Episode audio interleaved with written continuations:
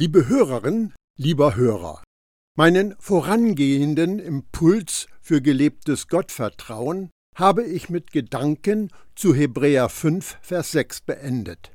Dort sagt der Autor dieses Schreibens, Und an anderer Stelle sprach Gott zu ihm, Du bist für immer Priester nach der Ordnung Melchisedeks.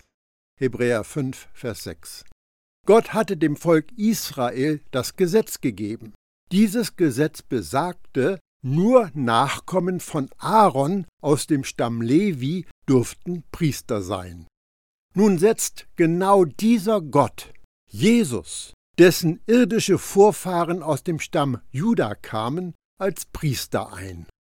Was bedeutet das? Dieses Vorgehen lässt zwei Schlussfolgerungen zu. Erstens, Gott hat gegen sein eigenes Gesetz gehandelt. Er wäre damit ein Übertreter des Gesetzes. Zweitens. Das alte Gesetz war außer Kraft gesetzt worden, bevor Jesus zum Priester für seine Gemeinde ernannt wurde. Der Brief an die Hebräer weist auf letzteres hin. Jesus hat durch sein Leben und Sterben das Gesetz stellvertretend für alle vollkommen erfüllt. Damit hatte das alte Gesetz sein Ziel erreicht und war überflüssig geworden. Es wurde für nichtig erklärt. Der Weg war frei, dass ein neuer Bund in Kraft treten konnte. Und dieser neue Bund sieht nur einen Priester nach der Ordnung Melchisedeks vor, und das ist der Messias Jesus. Jesus ist das Größte und Beste, das Gott für uns bereithält. Jesus ist der Inhalt des Evangeliums der Gnade. Wer diese Botschaft von sich weist, lehnt Jesus ab und bringt sich in eine wirklich missliche Lage. Jesus ist der von Gott ernannte hohe Priester im neuen Bund. Er hat Sühne erwirkt und den Menschen von seiner Sünde befreit. Einmal für alle, für immer. Jesus hat sich für die Aufgabe, Gott mit uns zu versöhnen und die Sühne zu erwirken, hinreichend qualifiziert. Das hatte enorme Einschnitte in sein göttliches Dasein mit sich gebracht.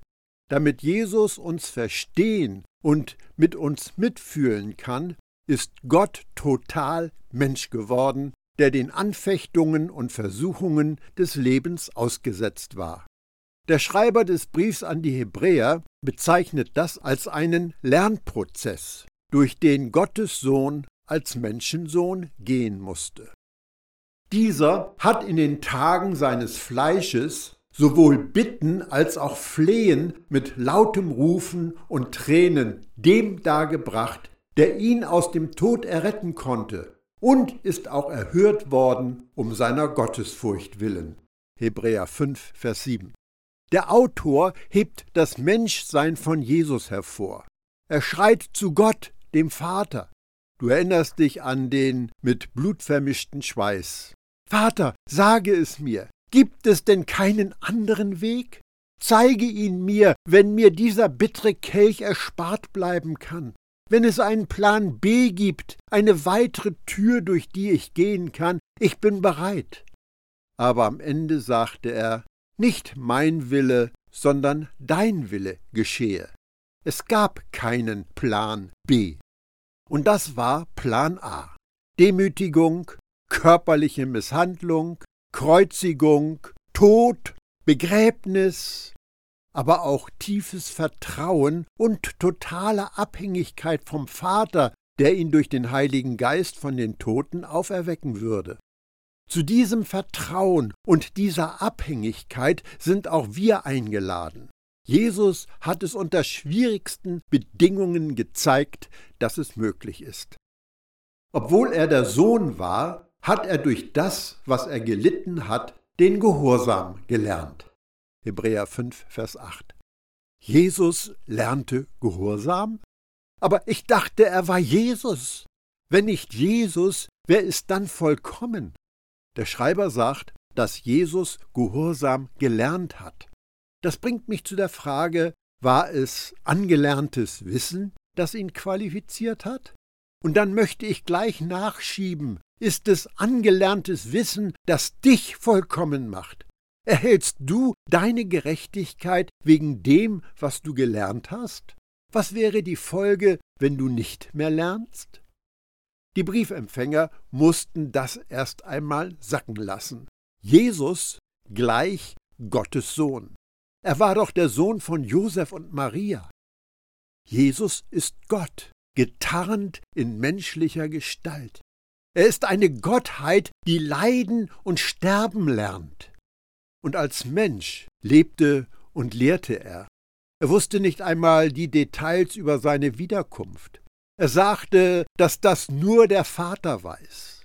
Er gab sein Privileg auf Allwissenheit und Allmacht auf und wurde für eine kurze Zeit unter die Engel gestellt. Und er lernte durch Leiden Gehorsam. Bedeutet das, dass er ungehorsam war? Nein, natürlich nicht. Es bedeutet nur, dass er in seinem Menschsein einen Prozess durchlief, eine Entwicklung, bei der er Fortschritte machte. Er lernte dem Vater in jedem Moment zu vertrauen. Aber man kann dem Vater nur in jedem Moment vertrauen, wenn dieser Moment, in dem Vertrauen nötig ist, auch kommt. Jesus Sündlosigkeit war nie in Frage gestellt, aber er hat gelernt und ist reifer geworden. Er hat Erfahrungen gemacht, die ihm dabei helfen, uns zu verstehen. Ich habe den Eindruck, dass viele Christen diese Vorstellung mit sich herumtragen, dass Gott in eine zukünftige Version von uns verliebt ist. Die zukünftige Version, die sich besser in der Bibel auskennt. Die zukünftige Version, die gelernt hat, brav das Gesetz zu befolgen. Die zukünftige Version, die bereit ist, für die Religion zu leiden. Aber bevor Jesus begann, auf dieser Erde zu wirken, zu lernen und zu wachsen, sagte Gott, der Vater, Dies ist mein geliebter Sohn, an dem ich wohlgefallen habe. Matthäus 3, Vers 17. Was geschah, bevor irgendein offizieller Dienst stattfand, bevor er Gehorsam in jeder Hinsicht gelernt hatte?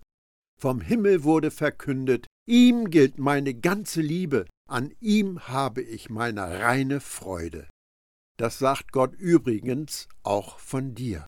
Während wir hier auf dieser Erde sind, werden wir angefochten, wir haben mit den Umständen zu kämpfen, wir eignen uns Wissen an, wir wachsen, wir lernen Gehorsam, auch wenn wir nicht immer gehorsam handeln. Und die Wahrheit ist, dass uns die ganze Zeit Gottes ganze Liebe gilt und er große Freude an uns hat.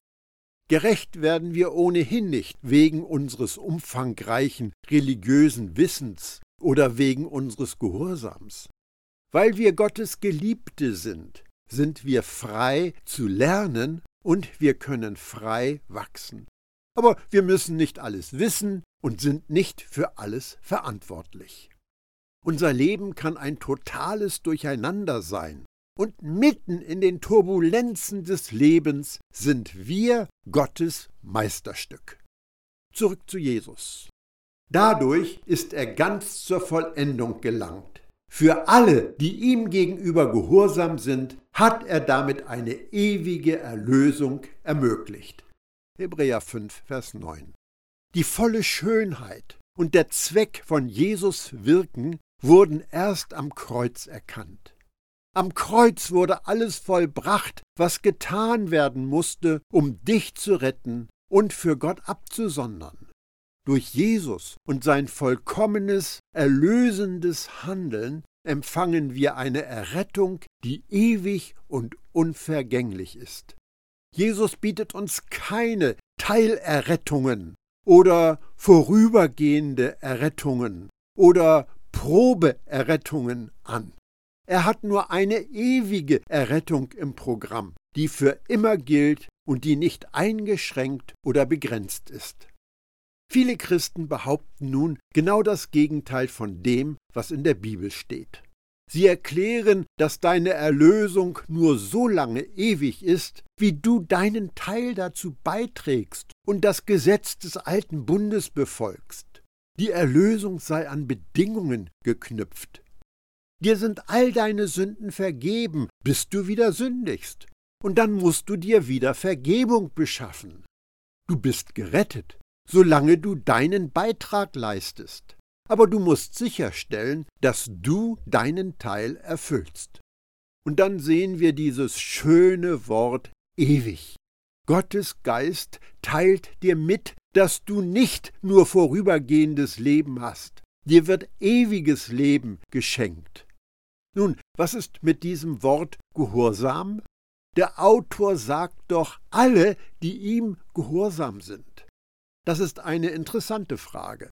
Offensichtlich steht in der deutschen Sprache das Wort Gehorsam sein, Gehorchen, hauptsächlich für artig, brav, fügsam, zu Willen sein. Damit hat es eine andere Bedeutung als das Wort, das die Bibel benutzt. Im Griechischen bedeutet dieses Wort auf jemanden hören, antworten, einem Ruf Folge leisten. Mit anderen Worten, Gehorsam ist, wer auf Gott hört und ihm vertraut. Gehorsam meint nicht, ein Glaubensleben lang Gesetze zu befolgen, in dem Bemühen, Erlösung zu erlangen und aufrechtzuerhalten. Nein, es geht um den Moment, in dem du das Evangelium hörst, in dem der Geist Gottes dich durch die Botschaft der Gnade ruft. Jesus sagte dem fragenden Thomas, Ich bin der Weg und die Wahrheit und das Leben. Niemand kommt zum Vater als nur durch mich.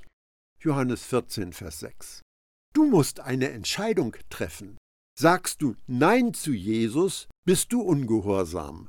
Sagst du Ja zu Jesus, bist du gehorsam.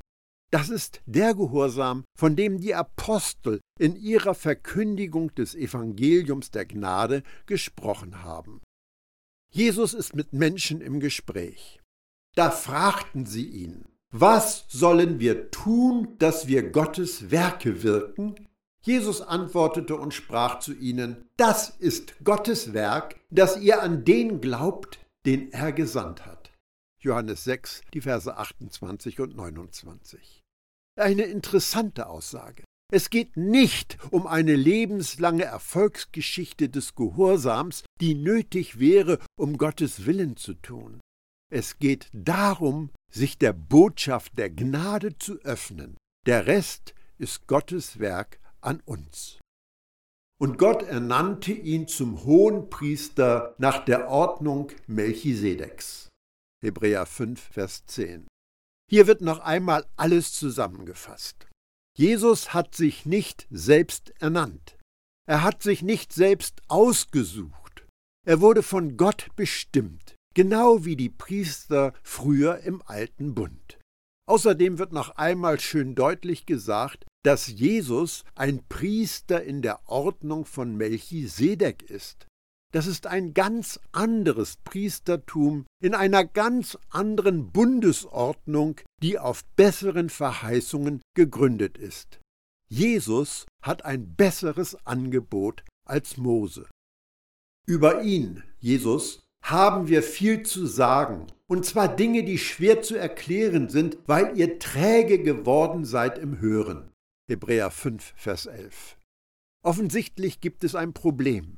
Der Schreiber sehnt sich danach, mit den Leuten persönlich zu sprechen. Er hat sie wohl schon einmal getroffen, das erfahren wir im letzten Kapitel. Er will sie besuchen, er möchte Zeit mit ihnen verbringen.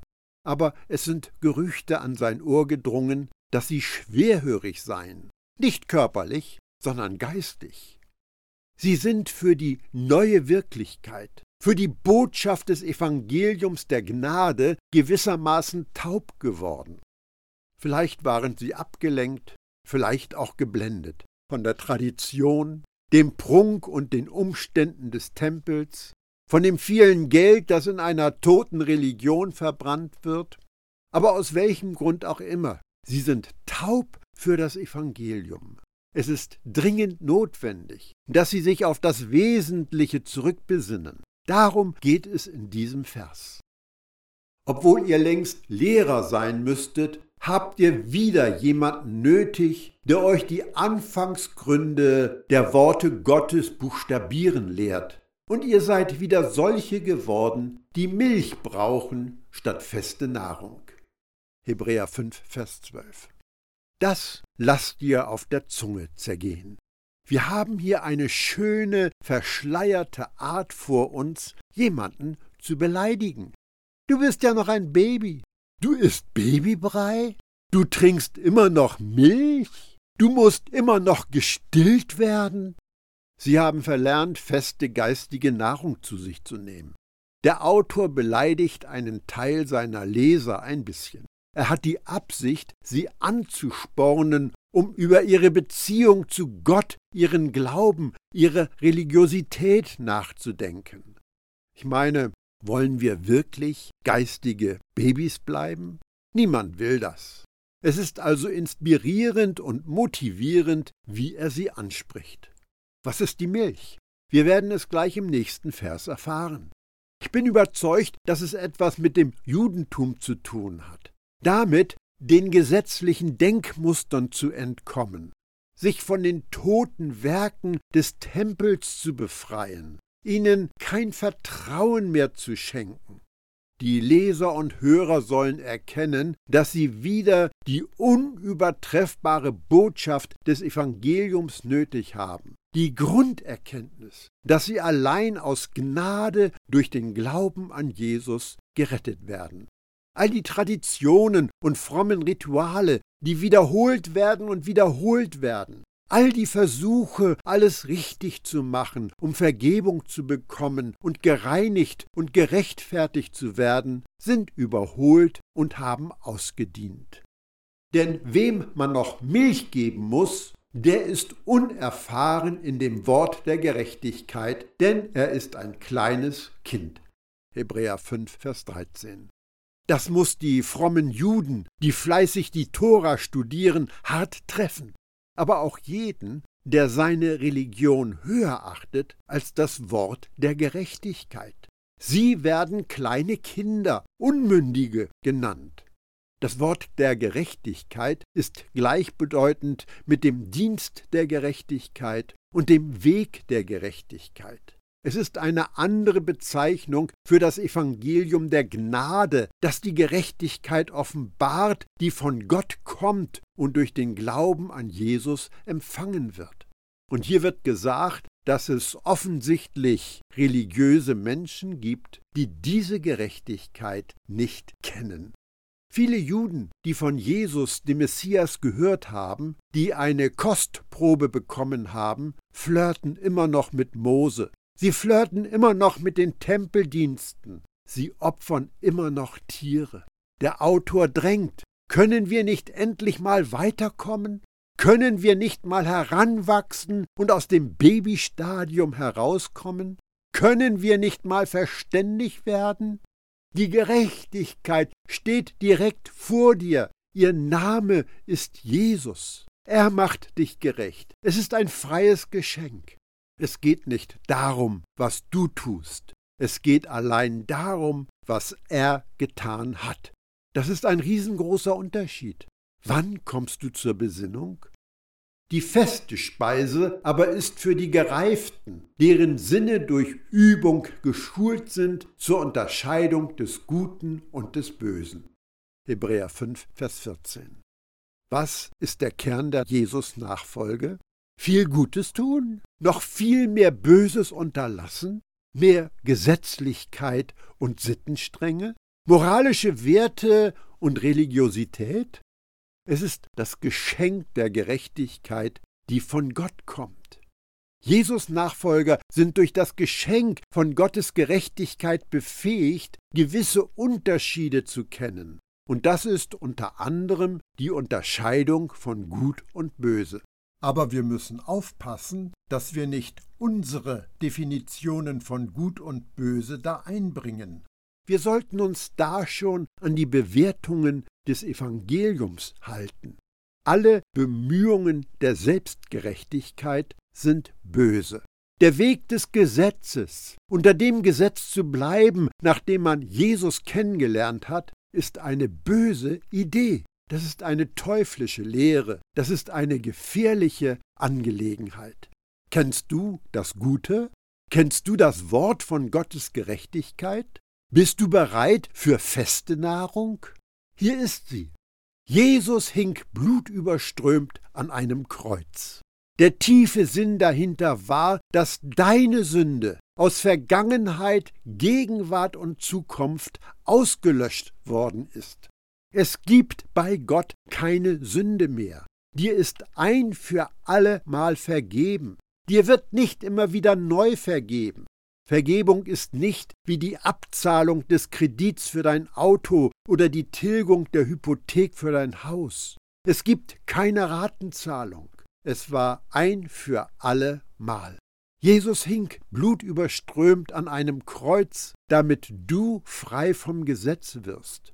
Du stehst nicht unter irgendeiner Norm, die du in dem Bemühen zu erfüllen versuchst, gerecht zu werden und gerecht zu bleiben, Erwartungen zu befriedigen und zu genügen. Kennst du den Druck? Du solltest mehr in die Kirche gehen, Du solltest dir mehr Zeit für die Andacht nehmen. Du solltest dich mehr in deiner Kirchengemeinde einbringen. Du solltest deine Kirche stärker finanziell unterstützen. Du solltest nie Nein sagen, wenn die Kirche etwas von dir will. Du kannst diese Liste beliebig verlängern mit den Forderungen und Erwartungen, die deine Religion an dich richtet. Erkennst du, wie die Kirchen unserer Zeit ihr eigenes Muster einer christlichen Gesetzlichkeit gewoben haben? Du kennst die Folgen. Wir sind nicht mehr von Herzen motiviert. Auf uns lastet ein Druck. Jesus hing an diesem Kreuz, um uns von der gesetzlichen Religion zu befreien. Er hat alle unsere Sünden vergeben. Er ist von den Toten auferstanden, um uns das freie Geschenk seiner Gerechtigkeit zu geben, völlig umsonst. Du bist rein, du bist nahe, du bist eins mit ihm, du bist mit der himmlischen Familie vereint. Damit das Wirklichkeit werden kann, hat das Jesus alles gekostet und dich nichts. Das ist das Evangelium. Das ist keine billige Gnade. Je nach Blickrichtung kostet es nichts oder es ist unbezahlbar. Aber es gibt keinen Platz dafür, dass Gnade billig ist. Der neue Bund ist das Wirkliche. Jesus ist ein besserer Hohepriester, der viel bessere Verheißungen mitgebracht hat. Und das ist das Schwarzbrot für Jesus Nachfolger. Wir sind jetzt in diesem Schreiben an die Hebräer bei Kapitel 6 angekommen. Dieses Kapitel gehört zu denen in der Bibel, über die sich die Gelehrten streiten. Viele Menschen nehmen Hebräer 6 als Grundlage für eine Theologie, nach der Christen ihre Erlösung verlieren könnten. Aber will der Autor uns das sagen? Wir werden tief in den Hebräerbrief eintauchen und es herausfinden. Für den Schreiber dieses Briefes gibt es an dieser Stelle aber keinen Einschnitt, Deshalb geht seine Argumentation nahtlos weiter. Lasst uns daher aufhören, ständig die Grundaussagen der Lehre von Christus zu wiederholen. Wir wollen vielmehr weitergehen und im Verständnis reifer werden. Wir müssen doch nicht immer wieder neu erklären, wie wichtig es ist, dass wir von allen bösen Taten umkehren und an Gott glauben. Hebräer 6, Vers 1. Es wird deutlich, dass er frustriert ist. Der Verfasser des Hebräerbriefes ist von seinem Publikum enttäuscht. Er wirft ihnen vor, dass sie noch Milch brauchen. Es ist doch längst Zeit für feste Nahrung. Sie müssen doch endlich mal erwachsen werden. Sie verharren im Babyzustand.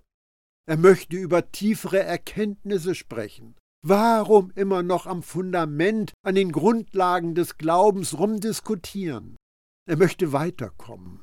Und so sagt er, wir müssen diese elementaren Dinge hinter uns lassen. Wovon spricht er? Es geht ja zunächst darum, dass man sich von den toten Werken des Tempels, der Religion, lösen muss und auf Jesus vertrauen. Man muss das Alte loslassen, um etwas Neues zu ergreifen. Das ist einfach gesunder Menschenverstand. Aber einige sind dazu noch nicht bereit. Sie versuchen, sich nach zwei Seiten abzusichern. Sie stehen mit einem Fuß in jedem Lager. Der Gruppenzwang ist ihnen deutlich anzumerken. Aufgrund der Religion von Mama und Papa geraten sie in Versuchung, im Vertrauten, in der Tradition zu verharren. Aber sie haben das Evangelium gehört. Und so sagt der Autor, können wir das jetzt nicht vertiefen? Können wir nicht auf die Kernbotschaft des Glaubens, nämlich Jesus selbst blicken, ihm vertrauen und Mose loslassen? Die bösen Taten, die hier erwähnt werden, sind all die Dinge, mit denen Menschen versuchen, sich vor Gott gerecht zu machen, sich von der Sünde abzuwenden, weil man erwartet, dadurch Vergebung zu erlangen, ist ein Beispiel für eine böse Tat. Uns wird nicht vergeben, weil wir Reue zeigen oder unsere Sünden bekennen. Uns ist vergeben, weil Jesus am Kreuz auf Golgatha für unsere Sünde gestorben ist. Vergebung wird uns aus dem Reichtum von Gottes Gnade geschenkt. Wir bereuen nicht, um Vergebung zu erlangen. Wir bereuen, das heißt, ändern unsere ungläubige Meinung, weil uns vergeben worden ist. Es ist Gottes Güte, die uns zur Umkehr führt. An Gott zu glauben bedeutet, die Liebe des Vaters zu kennen und ihr zu vertrauen. Das ist das Thema in Kapitel 6. Es ist ein Aufruf, es ist eine Aufforderung an jeden, der noch unentschlossen ist, ernst zu machen und sich zu entscheiden. Mit der Lehre von Waschungen, von der Handauflegung, der Totenauferstehung und dem ewigen Gericht. Das wollen wir tun, wenn Gott es zulässt. Hebräer 6, die Verse 2 und 3. Die Waschungen beziehen sich auf die zeremoniellen Waschungen im Judentum, das Handauflegen. Nun ja, manche denken, dass es sich auf eine charismatische Übertragung des Geistes von einer Person auf eine andere oder auf die Weitergabe von geistigen Gaben bezieht. Ich glaube nicht, dass es darum geht. Ich sehe darin einen Hinweis auf den Hohepriester, der seine Hände auf den Ziegenbock gelegt hat. Er übertrug die Sünden Israels auf diesen Sündenbock, der dann in die Wüste gejagt worden ist. Letztendlich war das ein Zeichen, ein Symbol, ein Schatten, ein Bild dafür, dass Jesus unsere Sünden fortgeschafft hat, so weit weg, wie der Osten vom Westen entfernt ist.